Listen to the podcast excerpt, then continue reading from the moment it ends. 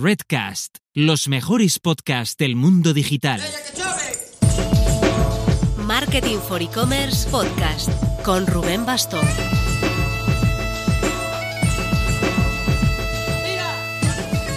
Hola marketers, este lunes cerramos a medianoche las inscripciones para los e-commerce awards de España. Nos consta que hay proyectos apurando plazos al límite y llegamos a esta fecha con la sensación de haber reunido muchísimos e-commerce potentes que van a dar unos finalistas muy pro en todas las categorías. Ahora empezará la dura labor del jurado, que se van a hartar de ver cosas chulas. Salimos de una aliada y nos metemos en otra. Con K-School vamos a organizar un hackathon e-commerce. Lo avisaremos en la web por si queréis apuntaros. Será un reto por parejas y en streaming. Durante una semana los participantes tendrán que montar un proyecto de tienda online. Y el equipo ganador se llevará nada menos que la matrícula gratuita en el máster de e-commerce de K-School. Así que estate atento o atenta.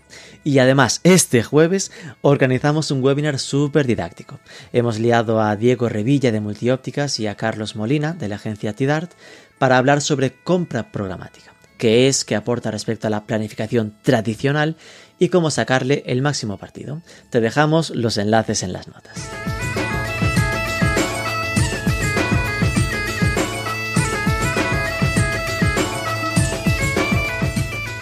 La semana pasada se presentó en sociedad un proyecto hermano de Marketing for E-Commerce dentro de nuestra matriz, el grupo Vico. Se llama CRAZ, su web es Craz.ai y es una agencia especializada en data science, en sacarle todo el jugo posible a los datos. Nos va a quedar claro que no son una agencia de analytics ni siquiera de marketing. Trabajan con datos y esto puede ser para ordenar horarios del personal, rutas logísticas o saber cuándo hay hueco en las playas en verano. Y sí, también pueden hacer cosas de marketing por las que por supuesto les vamos a preguntar. Aprenderemos cómo se hace ciencia de datos con sus dos fundadores, su CEO Joan Miró y su jefe de datos, el Chief Data Officer Joaquim Cole. Vamos con ello. Pero antes... A dos meses de Black Friday y tu web aún sin un chat de garantías para acompañar a tus clientes hasta el cierre de la venta, si hay que recomendar uno, siempre nuestro beloved patrocinador Octane. Octane está especializado en e-commerce y esto marca la diferencia en la puesta en marcha del proyecto. Cuenta con chat, chatbot, por supuesto configuraciones híbridas y como gran ventaja tiene un covisor en el que tu equipo podrá enseñar vídeos, imágenes, incluso pintar o señalar sobre ellas mientras está hablando por el chat para que toda duda quede resuelta. Es muy fácil de conectar a cualquier plataforma y puedes probarlo dos semanas gratis en octane 8 necom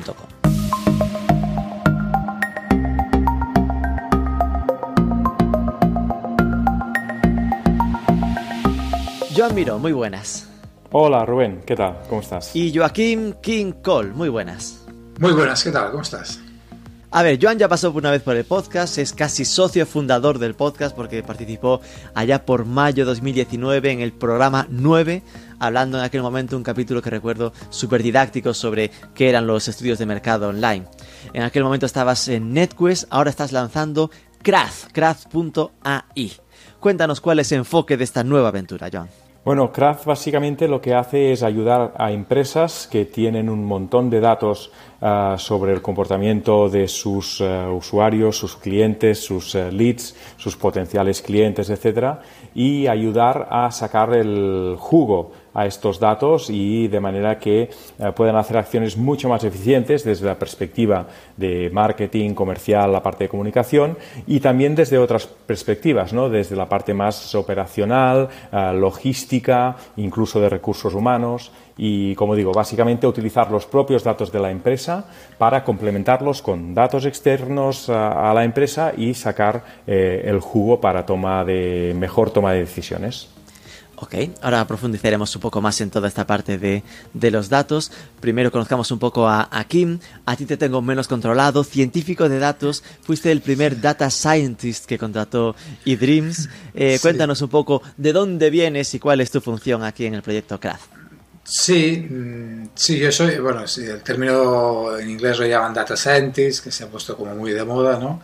Eh, yo empecé, yo me, me reciclé vine del mundo de ingeniería industrial y hace 12 años me reciclé en este mundo de, de data science y analítica cuando aún no existía el nombre, eh, sencillamente fui a hacer unos cursos de doctorado y hacíamos un poco de, de, research y, hacíamos lo que ahora se llama data scientist, data science sin saberlo. Y en base a ese enfoque y ese reciclaje, que me, me encantó, me encantó el mundo de los datos, los modelos matemáticos, mmm, reenfoqué mi carrera profesional eh, y después de pasar por algunas startups entré, como tú dices, en eDreams, donde creé, sí, fui, como si el primer, realmente el primer científico de datos, no existía el nombre, de hecho me contrataron como analista. Y, y luego ya creamos el departamento de, ciencia de datos y creamos, eh, pasé por el área de revenue, luego salté a marketing y todo de marketing creamos el área de customer analytics donde se impulsaron toda una serie de iniciativas de analítica de clientes que son un poco las que luego eh, han servido para potenciar este tipo de, de, proyectos que luego he relanzado. ¿no? Luego salí de Dreams y monté mi propia pequeña consultora, eh, estuve tres años, y ahora hemos decidido con Joan y Grupo Vico montar esto y tirar para adelante. Vale, ahora que ya estemos un poco ubicados, la idea de este programa es ir un poco más allá de, de la analítica convencional, ¿no? Que por lo que decía Joan, es esto que estás comentando. Eh, supongo que Kraz, o por lo que entiendo, pues es no quedarse en te instalo Analytics o te hago informes de, analítica, sino utilizar los datos de una forma un poco más avanzada, el analítica avanzada que se suele llamar, ¿no? Ah, por lo tanto, empecemos por lo básico y aquí ya podemos ir viendo cómo repartimos juego de quién explica qué, pero mm, ¿en qué momento podríamos marcar el límite de pasar de analítica básica a analítica avanzada. Empezamos por aquí, venga. Sí, a ver, lo, que no hacemos es implementar Google Analytics. Vamos a empezar por algo muy sencillo de entender, ¿no? Hay empresas especializadas. Perfecto, no hacemos eso. que lo saben hacer muy bien y, son grandes gestores de, de, frameworks como Google Analytics u otras herramientas de analítica, ¿de acuerdo? Entonces, lo que hacemos es, ir, un paso más allá porque lo que hacemos es proyectos ad hoc en función de los requerimientos específicos de las empresas. Entonces, estos requerimientos muchas veces precisan de, modelos, modelos avanzados, para llegar a, sacar eh, la información de sus datos. Entonces, hay algunas características que ya Google Analytics ha ido evolucionando y, ya tiene en su framework pero hay infinidad de cosas que, que, se pueden hacer con los datos a nivel de usuario que eh, con, un, con, un, programa no se pueden hacer. ¿no? Sencillamente necesitas ir un paso más allá, necesitas programar unos modelos matemáticos, necesitas obtener unas fuentes de datos, integrar distintas fuentes para llegar al final a lo que queremos. Lo que queremos es eh, obtener insights de esos datos para la correcta toma de decisiones, es, decir, que tengan una clara accionabilidad. Eso es muy importante, ¿no? Es decir, nosotros no, ofrecemos eh, un dashboard solo una información, mira, aquí tienes tu, análisis de ventas. No, no, nosotros te hacemos unas recomendaciones para que tú tomes unas acciones en función de eh, lo que hemos analizado, ¿no? O, los procesos que creemos que podemos optimizar gracias siempre a los datos que disponga y a los datos que podemos enriquecer con fuentes externas entiendo que al final la, clave de esto estaría en, que siempre se parte de tengo un problema, eh, respóndeme esta duda, ¿no? Es decir, que siempre hay como una respuesta a, un problema concreto, ¿no, Joan? Ah, sí, siempre hay una, una, intencionalidad muy clara en el análisis de, de, ir a buscar cosas. A veces el ir a buscar cosas sí que es una pregunta muy concreta que puede tener el cliente. A veces puede ser una exploración de datos para un objetivo que es, por ejemplo, una segmentación sin, sin, eh, sin, más, eh, sin más eh, vocación de ver cuáles son las relaciones entre los datos y cómo son los, las agrupaciones naturales que saldrían de un grupo de, de individuos de manera como más espontánea o más natural a partir de los datos, sin forzar ninguna clasificación previa. ¿no? Es decir, que son estudios más exploratorios a partir de una necesidad final. ¿no? sí que hemos hablado de una cosa de, Google Analytics y de Analytics en general. En el mundo web muchas veces se habla de Analytics y se habla de Web Analytics, pero en el mundo de la analítica, eh, en general la analítica abarca mucho más que lo que es Web Analytics y que es un Google Analytics o un Adobe Analytics. Es decir, que el mundo de la analítica sí que ya contempla muchos set de datos y muchos análisis, entre los cuales hay una parte de trabajo que es la parte de Web Analytics y que luego se ha popularizado con, con Google Analytics y demás, ¿no? Pero Analytics es mucho más que Web Analytics, ¿no? Y Analytics tú puedes tomar datos uh, para optimizar uh, pues, uh, redes logísticas, para optimizar um, comunicaciones vía email, para or, organizar touch points offline de, por ejemplo, cupones que te entregan en una caja de un supermercado cuando acabas de comprar. O sea, Analytics es mucho más que Web Analytics, ¿no? ¿Vale? Eh, con lo cual va quedando claro que un punto base está en no sois expertos en Google Analytics, ni lo implementáis, ni es vuestro foco, sino en analítica. ¿no? Uh -huh. Sería un poco el, el punto de partida. Correcto. Y lo, lo, ahí... Lo que, sí, perdona Rubén, sí, sí. Lo, lo, que no implica que, que, usemos Google Analytics como una fuente de datos. Es decir, nosotros usamos diferentes frameworks, es decir, sí que usamos Google Analytics como una fuente más de datos para realizar nuestros análisis pudiésemos que, que descargaríamos de datos, los datos de Google Analytics y realizaríamos a posteriori eh, nuestra integración con nuestras bases de datos para realizar nuestros, nuestros cálculos. Claro, es decir, no quiere decir que no se use, pero que no es como el foco principal, ¿no? Es uh -huh. una fuente más, sobre todo en función de los objetivos. Que si el objetivo es quiero aumentar el, la permanencia eh, de los usuarios en mi web, pues obviamente será una fuente básica, porque te basarás mucho en, en la parte de analítica web. Pero si el objetivo es, como mencionaba Joan, eh, optimizar la entrega logística, pues ahí igual es que Google Analytics no pinta nada, ¿no? Uh -huh. Es así. Entonces, eh, ¿qué herramientas soléis usar? Además, tú has mencionado eh, Adobe Analytics, Google Analytics, que son un poco lo mismo, ¿no? Son más de analítica web. ¿Qué otras herramientas suelen estar en vuestro scope de trabajo para hacer este tipo de proyectos más avanzados? Sí, la, las herramientas son la, las, que usan la, las que usamos los, los analistas de los data scientists. Son, hay distintas herramientas. Primero usas herramientas de programación ¿vale? es decir, herramientas de programación y estadística. Hay dos básicas que son las que usa todo el mundo. El 95% del mercado te diría que usa R, que es una herramienta de lenguaje estadístico y de programación, y Python, que es mucho más, eh, mucho más amplio. Con Python se pueden hacer miles de cosas, pero desde hace ya varios años eh, hay distintas librerías para hacer cosas muy chulas en el mundo de la analítica. Entonces esas son como las dos herramientas básicas sobre las cuales pivotamos. Luego sobre esto hay todo lo que se llaman frameworks. ¿no? Frameworks son eh, herramientas que o están basadas en estas o eh, te ayudan a programar a un nivel más alto. Y luego están las herramientas complementarias, la, las herramientas de visualización de datos, las herramientas de dashboarding que usamos muchas de las que hay en el mercado. Porque una cosa son las herramientas con las cuales nosotros creamos los modelos y los implementamos, y luego las herramientas con las cuales integramos estos modelos. ¿no? Y estos modelos se pueden integrar en, los procesos de producción de una empresa en base a sus ERPs, a sus bases de datos, etc. ¿no? Digamos que tocamos muchas, muchas herramientas.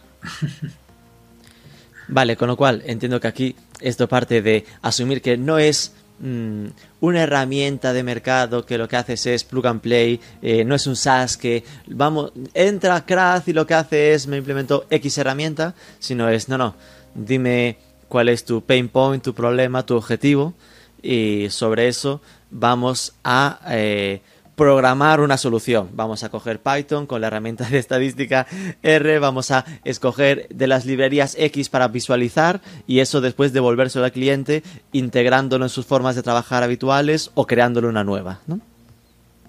Es así. O sea, Craft no es, no es ningún producto, no es que haya una plataforma donde entres a Craft y puedas hacer cosas, sino que en Craft desarrollamos herramientas a medida para solución de problemas, para toma de decisiones, uh, para atacar uh, caso por caso de forma ad hoc la necesidad que el cliente tenga o lo que el cliente se deje explorar en cuanto a los datos para que nosotros le propongamos qué cosas le podemos eh, ayudar a partir de los datos que está recogiendo o de los datos que potencialmente podría recoger, ¿no? porque ahora igual no está recogiendo, pero podría recoger una serie de datos que si lo recogiera podríamos hacer una serie de análisis. O sea que hay una parte de relación con cliente que puede ser también más exploratoria, más abierta por parte del cliente, sin ser tan dirigida que te venga ya con una problemática y un, y un, y un problema a solucionar, ¿no? Claro. Eh, me, me, está quemando en, en, la boca una pregunta más concreta, ¿no? De darme ejemplos y tal. Me la guardo para un poco más adelante. Eh, ahora me está eh, preguntando si... Eh, me temo la respuesta, que será un poco de ambas, pero vuestro enfoque, ¿qué suele ser o qué es lo más habitual?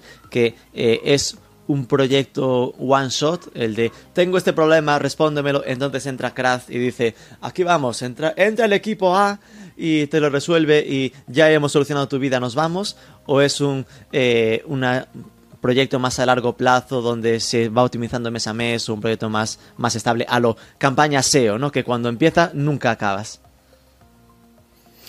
Bueno, no sé si nunca acabas, pero sí que tenemos una vocación de continuidad con el cliente, es decir, más que entrar eh, el equipo a batallar y irnos, uh, no, uh, hay mucho, mm, mucho proceso con cliente de maduración, de, relación, de entender la empresa. Uh, realmente hay una parte muy importante de conocimiento del negocio y luego con este conocimiento del negocio sí que se hace una serie de análisis y, y, aplicas este conocimiento a encontrar los patrones que uno quiere encontrar en los datos. Pero la parte de conocimiento del negocio es importante y esto también con el tiempo va, se va generando un mayor conocimiento ¿no? y, y, sí. mayor relación con el cliente. Con lo cual sí que por parte nuestra um, Uh, nuestro deseo de entrada cuando empezamos con un cliente es de que sea una relación más continua que no puntual. Vale, pero esto supongo que es, será porque van apareciendo nuevas oportunidades de mejora, ¿no? Porque si no podría, es decir, yo desde el punto de vista de escucha, de, de oyente, ¿no? Diría, bueno, si tienen un problema y se lo responden, ¿para qué seguir? Pues entiendo porque al final seguirán apareciendo, oye, ahora que has descubierto la maravilla de lo que se puede hacer con analítica avanzada, ¿qué más, no? Es decir, uh -huh. que al final entiendo que aquí la parte positiva para el cliente será como que esté muy anidada, muy cercana a la parte de negocio, de mejora de resultados, supongo, ¿no? Uh -huh.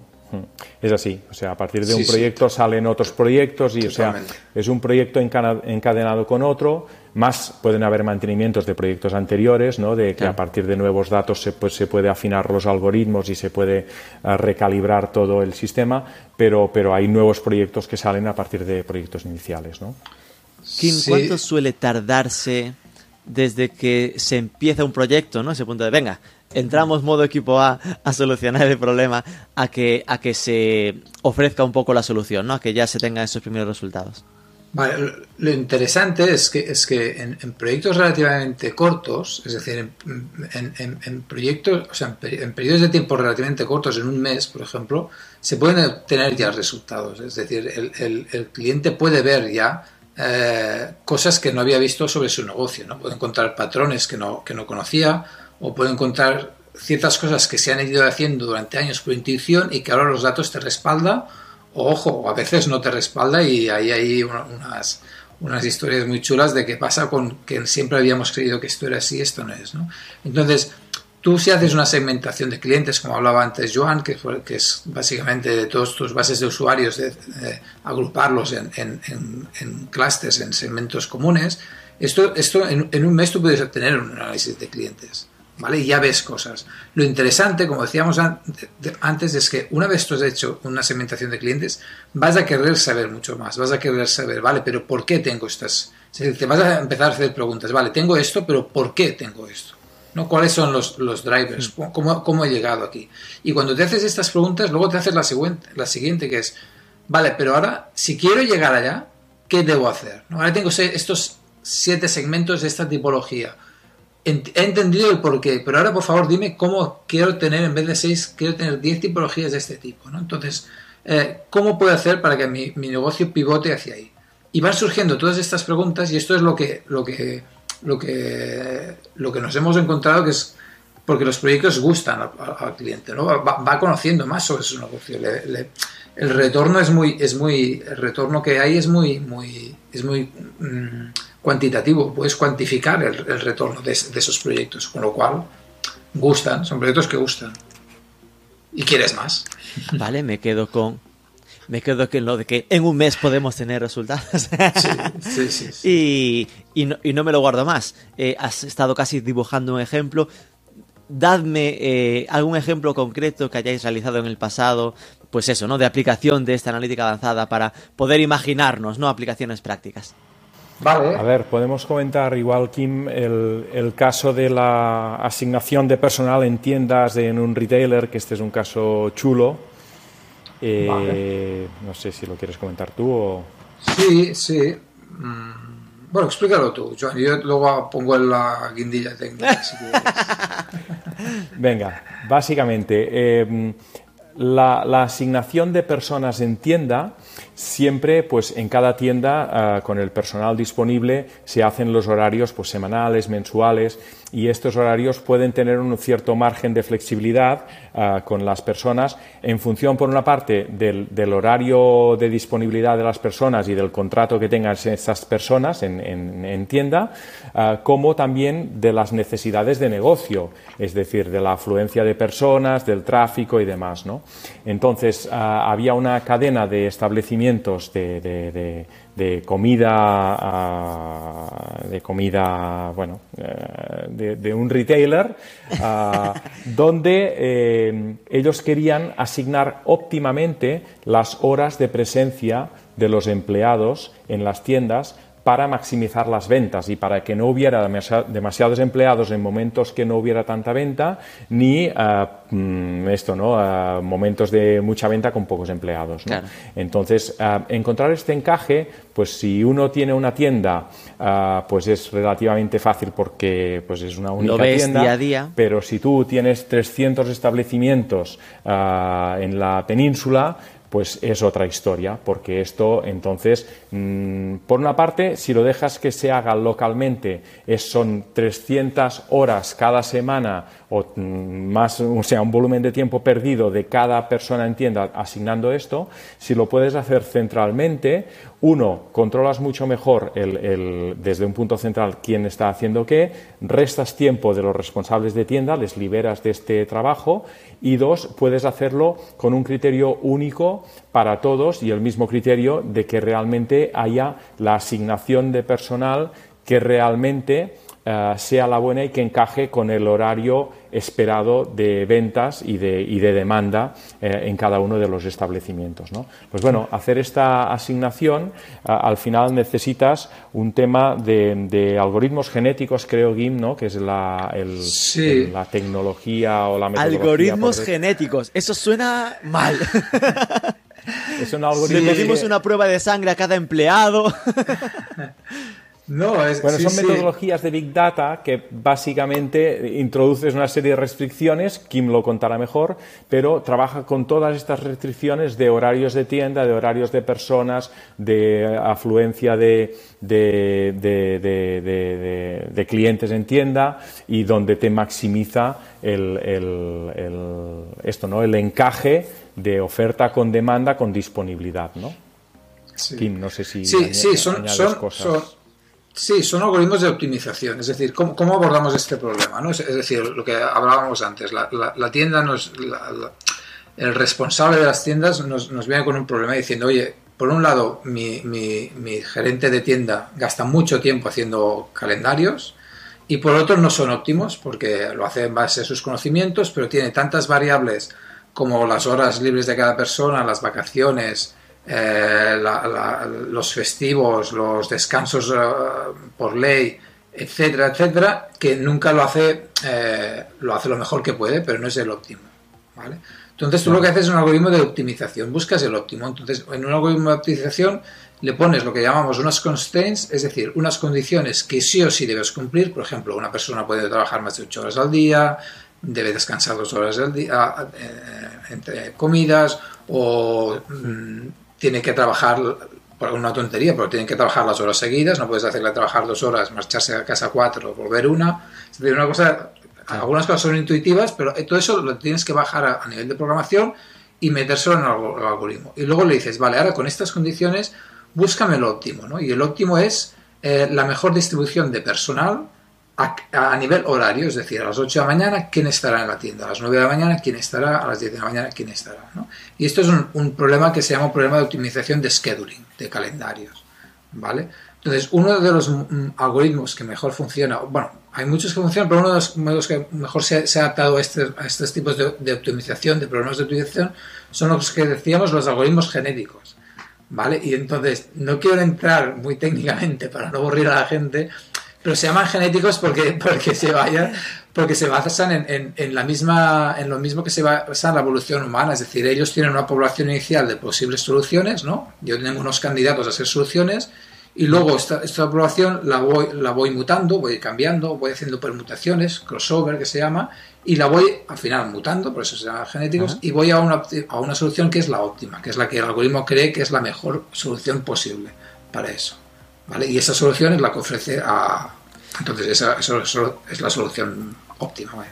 Aquí me llamó la atención eh, una, que esto es recursos humanos, es decir, que eh, me gusta porque es salirse de lo que pensamos habitualmente en analítica, que es pues aumentar la conversión, eh, el conversion rate de un e-commerce, ¿no? Pues aquí de repente nos hemos ido a una tienda física y cómo organizamos los salarios de los empleados, mola. Eh, me gustó porque al principio pensé, claro, tienes que tener en mente en el algoritmo también la, la afluencia de clientes. Con lo cual me imaginaba que a lo mejor una fuente de datos podría ser si tienen eh, algún sistema de contador de, clientes entrando en tiendas o algo así para poder saber eh, cuáles son los momentos pico y los momentos valle. No sé si esto estaba ahí o, no se llegó a tanto. Bueno, se llegó a más que esto y corrígeme Kim que, que tú tienes más detalles, ¿no? Pero se trabajaba con la afluencia esperada de clientes, porque esto trabajas a futuro. Tú repartes los horarios a futuro con la demanda esperada en cada una de las tiendas. Y para saber la demanda esperada en cada una de las tiendas, lo primero que se hizo fue modelizar el, la demanda que habría en cada una de las tiendas, que también tiene su chicha, porque no, es tan, no, es tan, no es tan inmediato como agarrar los datos históricos y proyectarlos, por esto que decíamos, porque los festivos eh, afectan, porque hay mil casuísticas, eh, en fin, hay mucha, hay mucha, mucha ciencia detrás de esto, de esta proyección de, de, lo que es tráfico, de lo que es demanda, de lo que es afluencia a las tiendas. ¿no? O sea que hubo una primera parte de predecir la afluencia y luego en base a esta afluencia esperada se hacía el matching de horarios con todas estas restricciones de pues vacaciones, permisos individuales, horarios eh, personales, etcétera, etcétera, ¿no? Pero esa predicción se hacía en base a un histórico de datos de afluencia anterior o es algo que se hizo un poco Kim? Sí, sí, sí, perdón, no, perdón Rubén. Sí, sí, se, se hace con el histórico. Es decir, los modelos predictivos, hemos hablado de un modelo de optimización, ¿de acuerdo? Que es optimización en tienda. E, eso no, necesita un histórico, necesita un, algoritmo, eh, unos, unos, constraints y, una y un objetivo a optimizar. Es un tipo de algoritmos. Luego tenemos los algoritmos predictivos, que prevén un futuro. Esos necesitan un histórico para entrenarlos, ¿vale? Para predecir qué pasará. ¿Vale? Entonces, en este caso sí que se usaron los datos de los dos últimos años de las tiendas de afluencia eh, horaria intersemanal, ¿vale? Entonces, con, con modelos que se llaman de series temporales, se proyecta y se hace un cálculo anual a nivel semanal eh, y a nivel horario de cada día, cuánta afluencia hay eh, en la tienda cada día, en cada tienda, ¿vale? Y esos modelos, entonces, eso, eso lo fijas, tú creas ese modelo, lo predices y dices, vale, para el año 2000 21 tengo esta, esta demanda horaria en cada una de las tiendas. Y ese va a ser lo que voy a, luego lo, que, una vez hecho este ejercicio, que eso es, tiene cierta complejidad, ¿no? Eh, para mí esa demanda va a ser la que voy a querer optimizar con las personas en tienda. ¿De acuerdo? Entonces cojo esa, esa predicción como, como mi verdad, ¿no? Y quiero que las personas eh, por si ¿no? a las 8 de la mañana es cuando hay más afluencias, cuando haya más personas, exacto. Y haces esa optimización. Entonces es un modelo mixto de, mixto de primero una predicción y luego una optimización. y en esa predicción eh, entiendo que al final será algo que eh, los datos siguen entrando para poder ir corrigiendo la predicción o es como 2021 está cerrado, si hay que cambiar ya se cambiará en el proyecto para 2022 o se puede hacer como en tiempo real, que, vaya mejorando. Sí, sí, no, sí, sí, de hecho se hace, es decir, tú actualizas los datos, claro, tú actualizas los datos y cada vez lo haces mejor porque tienes más datos históricos, ¿de acuerdo? Entonces eres más, más, más fino acertando, acertando las, lo que pasará porque cuando ha pasado una semana, esa semana la, vuelves a poner en el histórico, reentrenas el modelo y que vuelva a calcular el futuro. Entonces, estos modelos se reentrenan, que se dice, sí, sí, sí. Y esto me, me, me, parece flipante porque lo que decía Joan, ¿no? Están, vale, tienes 300 tiendas, cada una en un pueblo con festivos diferentes, entonces eso entiendo que se mete en, en, la, en la ecuación y estaba pensando en lo de que es cada vez más complicable porque tú podrías llegar a meter en, la en variables meteorológicos, ¿no?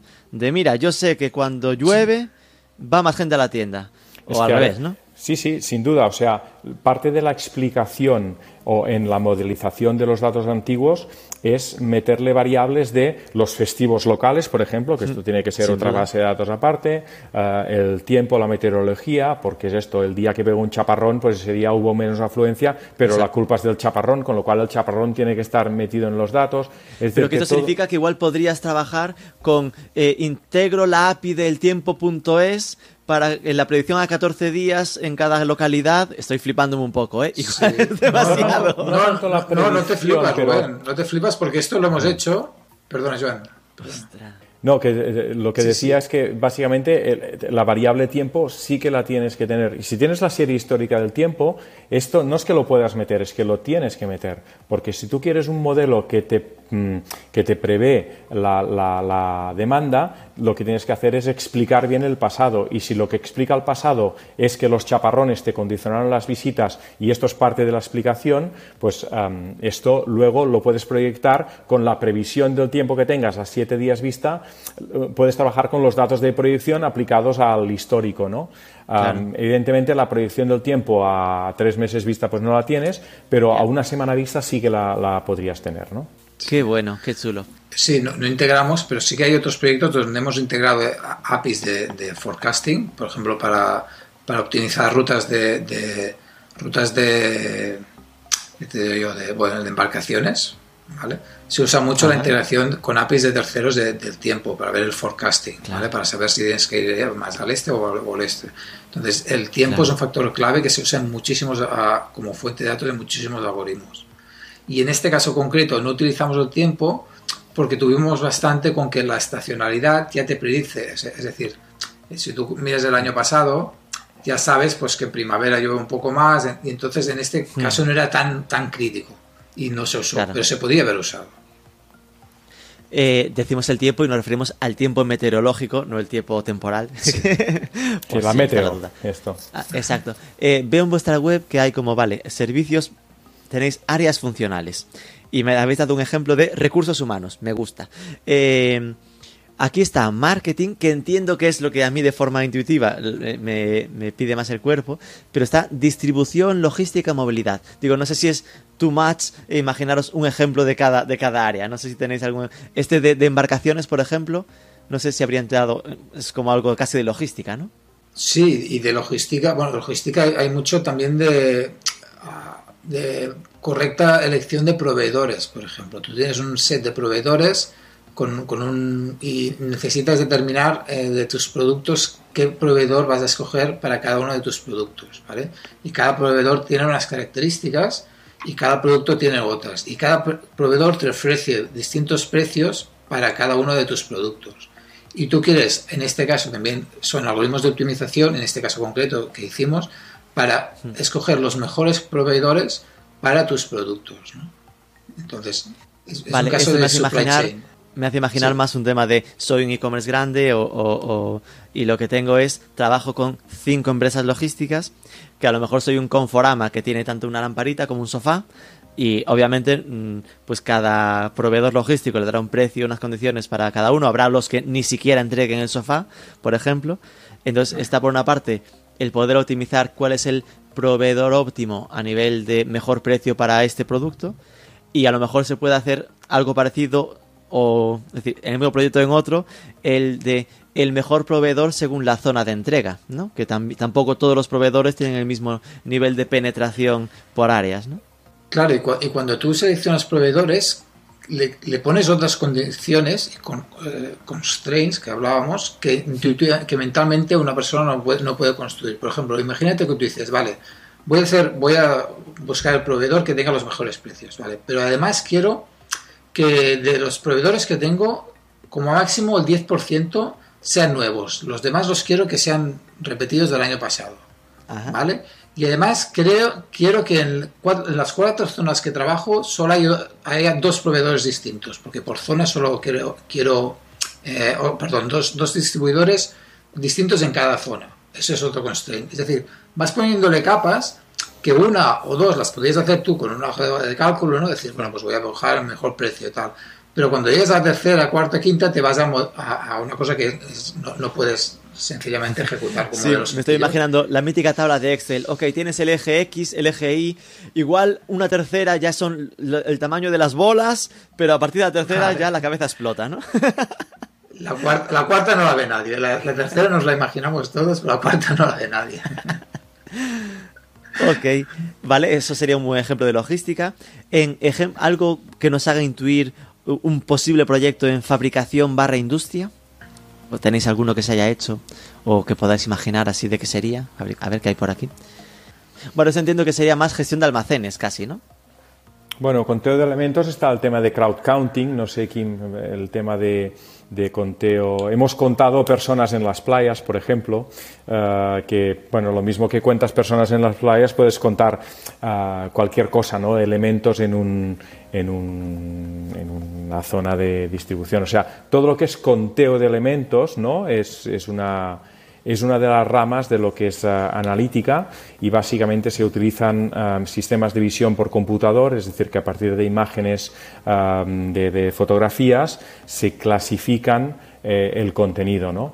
Y el ejemplo más reciente que tenemos en esta parte es el conteo de personas que están ocupando una playa. ¿no? entonces, a través de drones que sobrevuelan la, playa o la playa no, la, la orilla, para, para, temas de seguridad si se cae un dron que caiga en la orilla y no en la, en la playa, pero a partir de estas imágenes ah, se, se, hace un conteo ah, de las personas que están en, en la playa, ¿no? Ah, ahora con el tema Eso entiendo que era para el tema de aforos de las playas por el COVID, ¿no? Sí, sí a unas playas catalanas. Este, este verano se hizo una, un aplicativo de conteo de personas que pues cada X tiempo tomaba la foto el dron y con no tiempo casi real, pero con un aplicativo relativamente rápido, se leía la foto, se contaban las cabecitas que había de bañistas o de, de personas en la playa. Y ahí estaba Joan contando 1, 2, 3, 4, 5. Exacto, teníamos un equipo de 70.000 personas contando, contando cabezas por detrás y luego publicaban rápido el resultado en un dashboard que pareciera en tiempo real. Esta, esta es la idea. No, pero hacer este concepto a nivel, a nivel de que el, el, el, algoritmo pueda leer eh, y pueda distinguir lo que son uh, bañistas en una playa, pues bueno, uh, primero hay que cortar la playa en sectores, hacer una foto de cada sector, uh, determinar de, el conteo de cada sector, luego contar las, los elementos en cada sector y luego Que a lo mejor alguna, alguna roca acaba pasando por cabeza de alguien. Vale, puede ser, pero bueno, margen de error de No creo, no creo, no creo, no creo, no debería ser, no debería ser. Y esto perfectamente, imaginándome la aplicación práctica, podría ser un dashboard que más allá de estar en el despacho del alcalde, pues podría perfectamente convertirse en un aviso en la carretera de esta playa está cerrada porque ya está petada. En plan, vete a la siguiente porque esta ya no cabe más gente. Sí, sí. Sí, sí, sí, De hecho, esto, esto en, algunos ayuntamientos perdón, se, implementó como un dashboard para protección civil, ¿no? es decir, era un dashboard protección civil, sabía cada uno de los sectores eh, cuál tenía que cerrar pero otros ayuntamientos hicieron hasta una aplicación móvil para que las personas pudieran saber a qué playas eh, tenía, había más gente y a qué playas podían ir, o sea, cuáles estaban menos, menos eh, ocupadas. Tú tienes la aplicación móvil y dices, oye, pues de, los, de las ocho playas que tiene el municipio me voy a las siete, que es donde hay menos gente, o es la que no está cerrada directamente. Exacto. Estoy viendo en esta parte de, fabricación, eh, me hizo recordar típico mm, noticia de Amazon, ¿no? Ese, momento, Amazon diciendo que eh, va a hacer como distribución en sus almacenes, como que prevé, ya sabe los productos que se van a vender en cada zona, entonces ya los pre, prealmacena para que estén a menos de tres horas para poder entregarlos más rápido. Ese tipo de previsionales de, de, ventas, ¿no? Para organizar los stocks, entiendo que sería algo que entraría un poco en este concepto de proyectos en el ámbito industrial, ¿no? Sí, sí, sí. Sí, también toda la parte de logística, de, de, reparto de rutas, y cada día tienes que reorganizar las rutas de tus furgonetas de reparto Ah, porque tú eres un supermercado local que tienes una serie de clientes, pues también se puede, se puede organizar, ¿no? O rutas de reparto a nivel provincial, pues bueno, dar cada día la ruta más óptima para los 14 eh, sitios que tienes que ir, cuál es la, la, ruta más óptima que uno puede seguir, ¿no? Cosas así, de, optimización de, circuitos y de, y de, y de la logística de entrega, por ejemplo, ¿no? Como otro ejemplo en el ámbito de de industria o de, o de logística o de fabricación que decías. Hombre, yo creo que con estos ejemplos que estamos comentando, creo que mm, ha quedado bastante claro lo lejos que está esto de Google Analytics. en plan que, ok, podría ser un caso más. Y ahora, ¿sabes? Tenéis un apartado de marketing donde entiendo que igual sí que pueda, en plan, marketing, experiencia de cliente. Pues ahí la relevancia de contenidos, pues sí que igual es algo donde pueda entrar, ¿no? Pero que hasta para ciclo de vida del cliente, pues entiendo que para ahí eh, se entra casi más en el ERP del negocio, casi más que en Analytics, ¿no? Bueno, en marketing hay, hay mucho, mucho tipo de proyecto que se puede hacer, ¿no? Lo que tú mencionabas, por ejemplo, de la experiencia del cliente es uno clarísimo, ¿no? De que al final decir lo que un cliente necesita en el momento que necesita, por el canal que necesita, pues el saber anticiparse a esto pues eh, hay mucha diferencia entre una empresa que lo pueda hacer de una que no lo pueda hacer, ¿no? De una que envíe un email que es el mismo para todos a uno que el contenido de este email pues lo manda con un contenido personalizado a cada uno de los eh, de las personas, ¿no? Y que incluso pues eh, no envía un email al mismo tiempo, sino que dispara emails en diferentes momentos de tiempo a diferentes personas con diferentes contenidos, porque esto es lo que un paso más en la en la personalización, ¿no? Y así, o sea que al final la experiencia de cliente, ah, la tecnología puede hacer mucho para mejorar esta experiencia de cliente, ¿no? Y, partiendo del caso más bruto de lo mismo para todos eh, el día que toca, a cada uno distinto en el momento que toca, incluso por el canal, ¿no? Pues a este por email, a este por un push de móvil y a este por cuando pase por la caja le damos el ticket del descuento para la próxima, ¿no? Claro, al final las herramientas de personalización nos eh, Retail Rocket, ¿no? Por poner un ejemplo, eh, no dejan de ser mm, convertido en producto, ¿no? En plan, un, gran algoritmo que al final eh, analiza en detalle todos los inputs de, del negocio para después automatizar el que se devuelvan los productos recomendados parecidos o lo que sea. En vuestro caso, cuando entráis en un proyecto, al final sería, pues, con mucho más eh, concreción para un cliente concreto, ¿no? En plan, de, vamos a ver en concreto para ti exactamente cómo debe hacerse con más detalle, ¿no? Exacto, exacto. Con tus fuentes de datos, con, con ah, como es un proyecto más a medida de lo que igual una solución más estándar te puede dar, ¿no? Con sus ventajas e inconvenientes, pues de, de, costes y performance, digámoslo así, o costes y utilidad, ¿no? Ah, pero sí, sí, lo, lo nuestro es hacer proyectos a medida caso por caso, pues entrando en las tripas del cliente y viendo cómo podemos pues hacer todas estas recomendaciones de productos o recomendaciones de contact points a nivel de esto, ¿no? de, de frecuencia, de canales, de contenidos, etcétera. Y eso entiendo que al final la forma de analizarlo es volviendo al histórico, ¿no? De pues analizar lo que decía Kim, los últimos dos años de todas las ventas, por qué canal han venido, de qué canal eh, de comunicación había llegado, para entonces ir marcando, pues mira, este cliente es más de SMS que de email, así que la siguiente a este le toca por SMS en vez de por email. Supongo que va un poco de este palo, ¿no?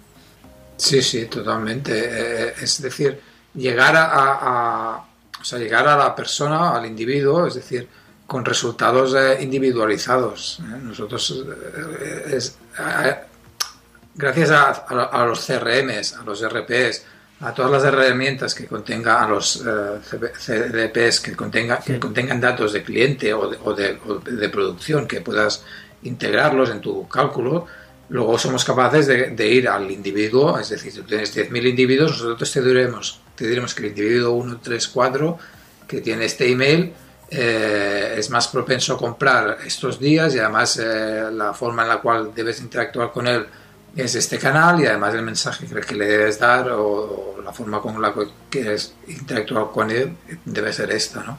Y es muy, muy, muy... Mmm, lo que hacemos es muy ad hoc, es decir, vamos a, las, a como decía Joan, a las tripas de la empresa y, y, vemos exactamente qué tienes y, y qué puedes, qué, puede, qué tienes, qué podemos hacer con lo que tienes y qué puedes tener a futuros, porque hay veces que con algunas empresas les recomendamos qué herramientas pueden integrar para recolectar más datos que les sean útiles para dentro de dos meses poder realizar la tipología de proyectos que ahora quizá no pueden hacer.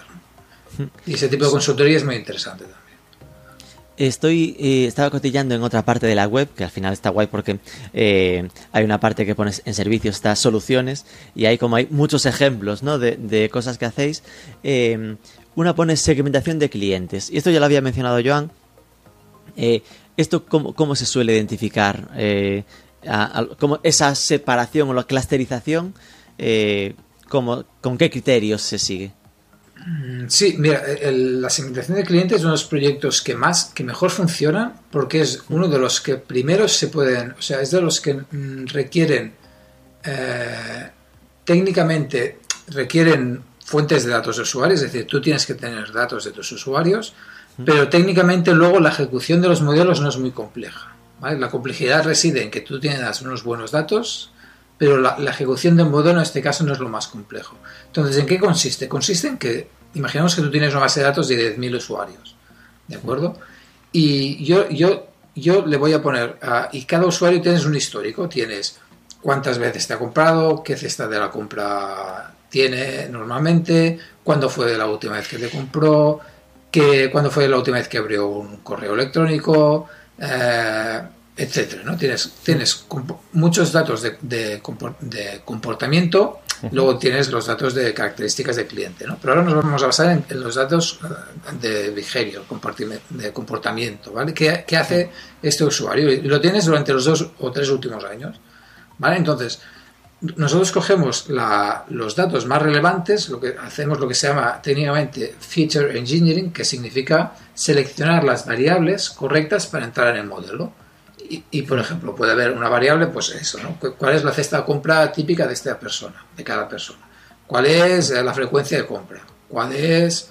Estas son variables que tú pones en tu modelo, ¿vale? Entonces, cuando tú tienes todas estas variables para cada uno de los individuos, le dices al modelo, vale, ahora búscame, eh, agrúpame personas con características similares en grupos donde cada uno tenga características similares y cada grupo esté bastante diferenciado del, del resto. ¿vale? De forma que lo que encuentra son patrones, ¿vale? Y encuentra agrupación de personas, ¿de acuerdo? De manera que el algoritmo te puede decir, mira, de estos 10.000 usuarios eh, he encontrado que hay siete grupos, siete grupos donde cada grupo eh, está definido por unas características similares en base a los usuarios, ¿no? El grupo 1 son, no sé, personas que compran, no sé, por ejemplo, billetes de avión Mm, imaginamos un retail de, de, de, de venta de, billetes, ¿no? De, gente que compra billetes de avión en familia a destinos europeos. ¿Vale? Y, y no, no, esa es la característica del clúster, pero lo interesante es que dentro de ese clúster o de ese segmento van a haber, me invento, ¿eh? 3.423 personas, exactamente. Sí. Con un número y un email. ¿Vale? Es decir, de tu claro. base de usuarios el segmento 1 contiene esos usuarios, ¿vale? Y los tenemos identificados. El segmento 2 son parejas que hacen viajes románticos eh, a, no sé. All over the world. All over the world, ¿vale? Ese es otro segmento. Entonces, como comentábamos antes, eso ayuda muchísimo a la personalización, porque cuando tú quieras, un ejemplo típico, cuando tú les quieres mandar una oferta a través de lo vas a poder hacer de forma muy distinta a, la familia, le vas a poner un mensaje y le vas a decir que unos destinos europeos. Mientras que a la gente que está en el segmento 2 les vas a mandar mm, información sobre eh, América o Estados Unidos o Canadá y, y le vas a decir que eh, eso, que, bueno, les vas a poner, eh, les vas a enviar también en el canal que haya, que, que el clúster te he dicho que es el mejor, porque a veces la diferenciación entre los clústeres no es por el comportamiento, sino por el canal por el cual funciona mejor esa gente. Unos funcionan por email, los otros no funcionan por push notification de la, de la aplicación móvil que tengas. ¿Vale? Entonces, eso te permite ser muy, muy, muy fino a la hora de contactar con tus usuarios y entonces mm, el, el objetivo final es fidelizar a tus usuarios y mejorar tus KPIs como el CTR, como las ventas finales, etc. Y es, es, es un tipo de proyectos muy chulos porque, por un lado, te dan mucha información sobre tus usuarios que a veces no conocías, ¿no? Esta segmentación. Y por otro lado, te dan unos, lo que comentábamos antes, al principio de- del podcast, de, de accionabilidad. Es decir, te dan unos casos concretos. Tú con esos resultados que te vamos a dar, vas a poder accionar palancas como, sea, como son la mejor comunicación con, con tus clientes. ¿no? Y esos claro. resultados, además, son cuantificables. Es decir, son cuantificables, lo vas a poder medir. Es decir, después del proyecto, tú vas a saber si has incrementado, si tu incremento mensual era de un 1% de revenue y nosotros te decimos que con este modelo vas a conseguir un 3, lo vas a poder, es decir, lo vas a ver. No, no, no hay más. Claro. Sí, sí, tienes los datos de cuánto compraban hasta ahora y cuánto compran después de cambiar la forma de comunicar con ellos o de comunicarlos de forma clusterizada, ¿no? Exacto, exacto. No, qué chulo. Porque al final es como, eh, vale, las marcas tienen normalmente su, si hacen bien sus tareas, sus eh, predefiniciones de buyer persona, ¿no? De cuáles son mis grupos de, de clientes y ahí muchas veces se llevarán ciertas sorpresas, ¿no? En plan, ostras, yo pensaba que el cliente tipo que tengo es este, pero los datos de verdad me dicen que, ok, igual este es el 15%, pero hay un 35% de gente mayor de lo que pensaba, que son hombres en vez de mujeres y que son X, ¿no? Diferentes a, a, la edad establecida. Con lo cual, enfrentarte a los datos de verdad Obviamente necesitas el histórico de datos, en plan de que el que esté empezando esto no puede hacerlo, ¿no? Es decir, que necesitas ya tener cierto recorrido, pero que para el que sí que los tiene es una maravilla, ¿no? Después tenéis por aquí algo de predicción de demanda. Esto es como la forma de eh, saber cuánto se va a, a vender, ¿no? Esto también entiendo que al final es un poco a lo que cuando hablamos de los horarios, analizar el histórico de, de datos para predecir cuándo serán los picos y todo esto, ¿no? Sí, sí, sí, exactamente así. O sea, al final es tomar datos históricos, las series históricas, para ah, enriquecerlo con lo que decíamos, ¿no? Datos ah, externos que puedan complementar y ayudar a explicar el porqué de las variaciones de las series históricas y, todo esto, pues, ah, modelizado, que da, pues, como resultado la proyección a futuro de lo que es una, un- un- una tasa de visitas o de ventas o de visitantes o de lo que la variable que estemos eh, explicando, ¿no? También hay otra que pone que modelización de precios y descuentos dinámicos. Esto es algo que se hace normalmente solo con los datos del cliente, digamos, o se hace análisis competitivo, ¿no? De cómo está la competencia para de forma dinámica estar viendo qué precios usan ellos y, y ajustarlos. Esta es una parte muy chula. Bueno, Kim, no sé si ibas a Kim. contar. Dale, Kim, vamos alternando. Sí, no, esto es, es- es, eh, en inglés lo- es, una ciencia que se llama Dynamic Pricing, que es básicamente eso, precios dinámicos. Y como tú comentas, hay, eh, al final el objetivo es poner los precios correctos en, normalmente es a través de, de una web, de un e-commerce, mm, aunque también se usa ya en retail, ¿eh? en retail se está usando en tiendas físicas y es muy, muy chulo porque como hay, hay estos sistemas de, de etiquetaje que son centralizados, no sé en los supers las etiquetas ya no son como antes que las ponías, sino que son electrónicas y están centralizadas, y están centralizadas por un motivo, porque tú puedes ir a las 4 de la tarde y, y la mostaza estará a un precio y si vas a las 6 estará a otro, totalmente, ¿vale? Hola. Y eso va definido, en ese caso, puede ser una cosa tan tonto como la, la- la hora, o puede ser por la afluencia de público, puede ser por el stock que tú tengas eh, que quieras sacarte de encima, puede ser porque quieres hacer unas ofertas, porque tu proveedor te ha dicho que si vendes más de tal, tienes un, una... Es decir, hay todas unas variables que condicionan el precio. Y como tú has dicho, y eso se, se hace eh, en e-commerce, el benchmarking es una de ellas, es muy interesante. Si tú eres capaz de tener herramientas de benchmark para saber qué precios tiene la competencia, puedes también jugar, jugar con esa variable para tus precios en tu e-commerce. Por ejemplo, Estaba pensando en lo, de los supermercados y entiendo que en tienda física será más complicado tener lo del benchmarking, ¿no? Así como e-commerce es muy fácil tener eh, herramientas ya existen mm. eh, como Boardfy y así que, te hacen como el análisis de todas las webs competidoras. En retail esos datos aún no son tan fáciles de tener, salvo que tengamos a los, a, los que a los a vuestro equipo que estaba contando cabezas en verano, en invierno los tenéis recorriéndose los supers para apuntar los datos tres veces al día. Con walkie-talkies, no, van con walkie-talkies y no, hombre, no, van, con un iPad y, ya meten en el Excel directamente en tiempo real, de un drive, joder, que también... no, pero hay sectores, realmente, por ejemplo, el tema de billetes de avión, donde mm, cada persona ha pagado un, un precio distinto y esto depende, pues sí, un poco las tarifas del avión, más adelante, más atrás y no sé qué, pero también ah, afecta mucho el momento en el que compras, es decir, eh, en función de la demanda y la oferta, oye, pues este vuelo iba muy bien, se está vendiendo muy bien, pues precios arriba para frenar un poco, porque si no lo estaremos mal vendiendo. Y al revés, este vuelo no está lleno, pues vamos a bajar precios para que esto se vaya llenando. Es decir, hay un sistema de precios dinámico, en el caso de, los, de las líneas aéreas ya hace muchos años que funcionan así y que esto funciona.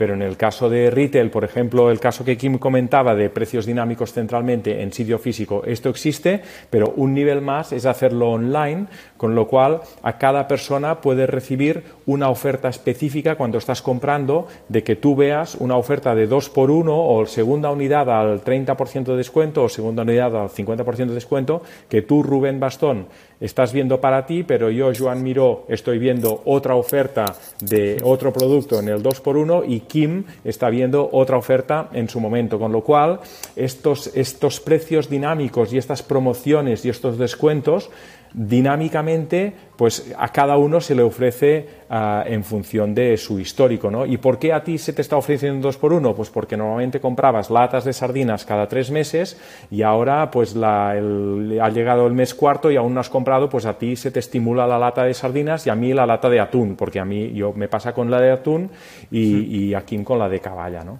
Entonces, cada uno tiene su estímulo de determinados productos, de determinados momentos, con determinados descuentos, y esto en función de la disponibilidad de producto, de la persona. Es decir, Toda esta complejidad, si se maneja bien, al final acabas teniendo que el valor de la cesta de la compra te aumenta porque a cada persona le has ofrecido lo que eh, esperaba ver o, una cosa que se le ajustaba mucho a su comportamiento y se ajusta a la disponibilidad de producto de la empresa también. O sea que no, ofreces una segunda unidad de algo que destoqueabas justito.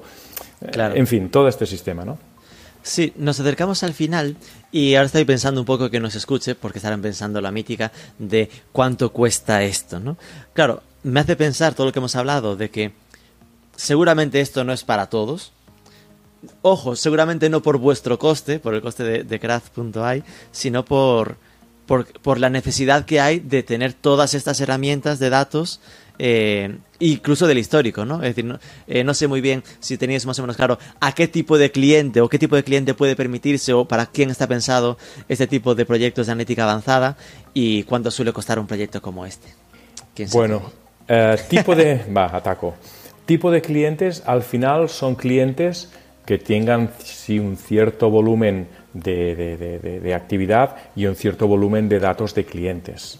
¿Vale? Eh, aquí la clave es que realmente haya un, cierto volumen de datos de clientes con los que trabajar.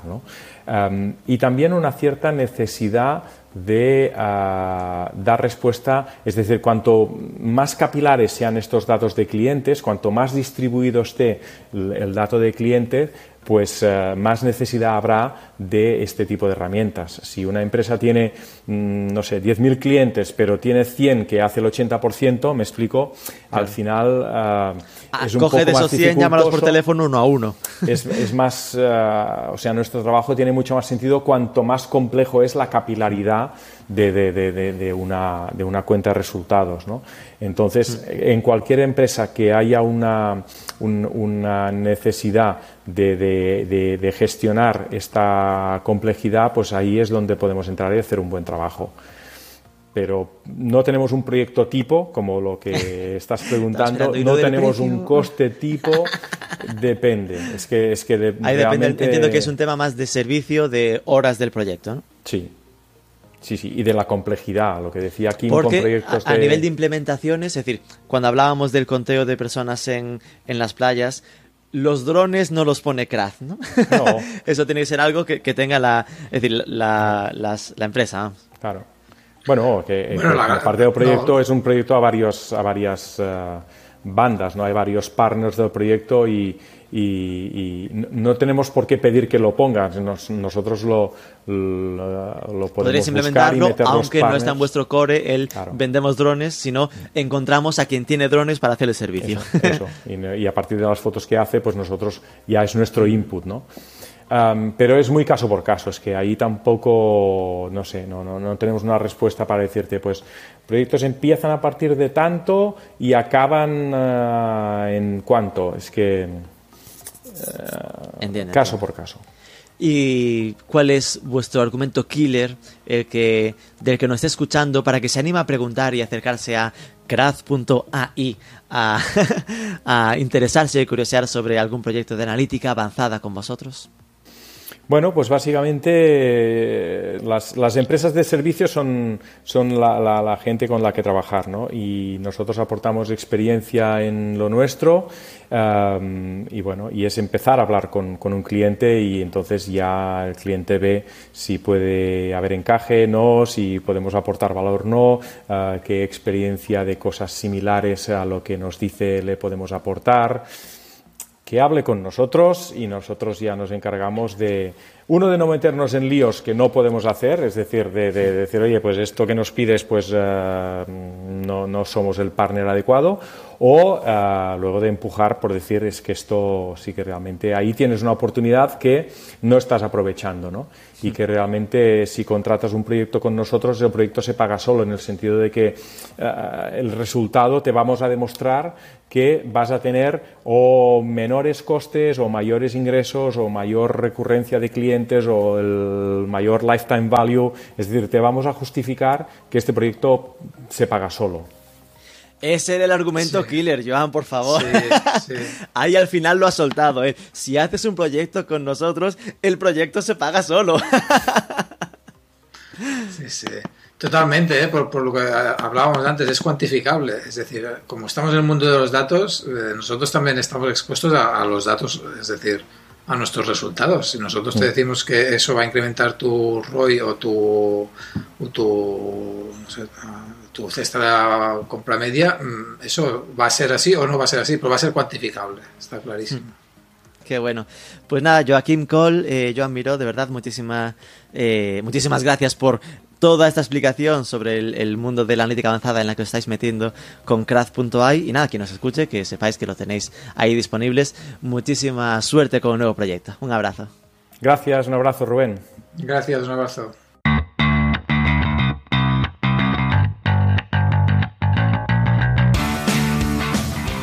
Quedo con el titular que comentaba Kim. El proyecto se paga solo. Al final, el reto de CRAD es activar los datos para aumentar la eficiencia, sea el ámbito que sea.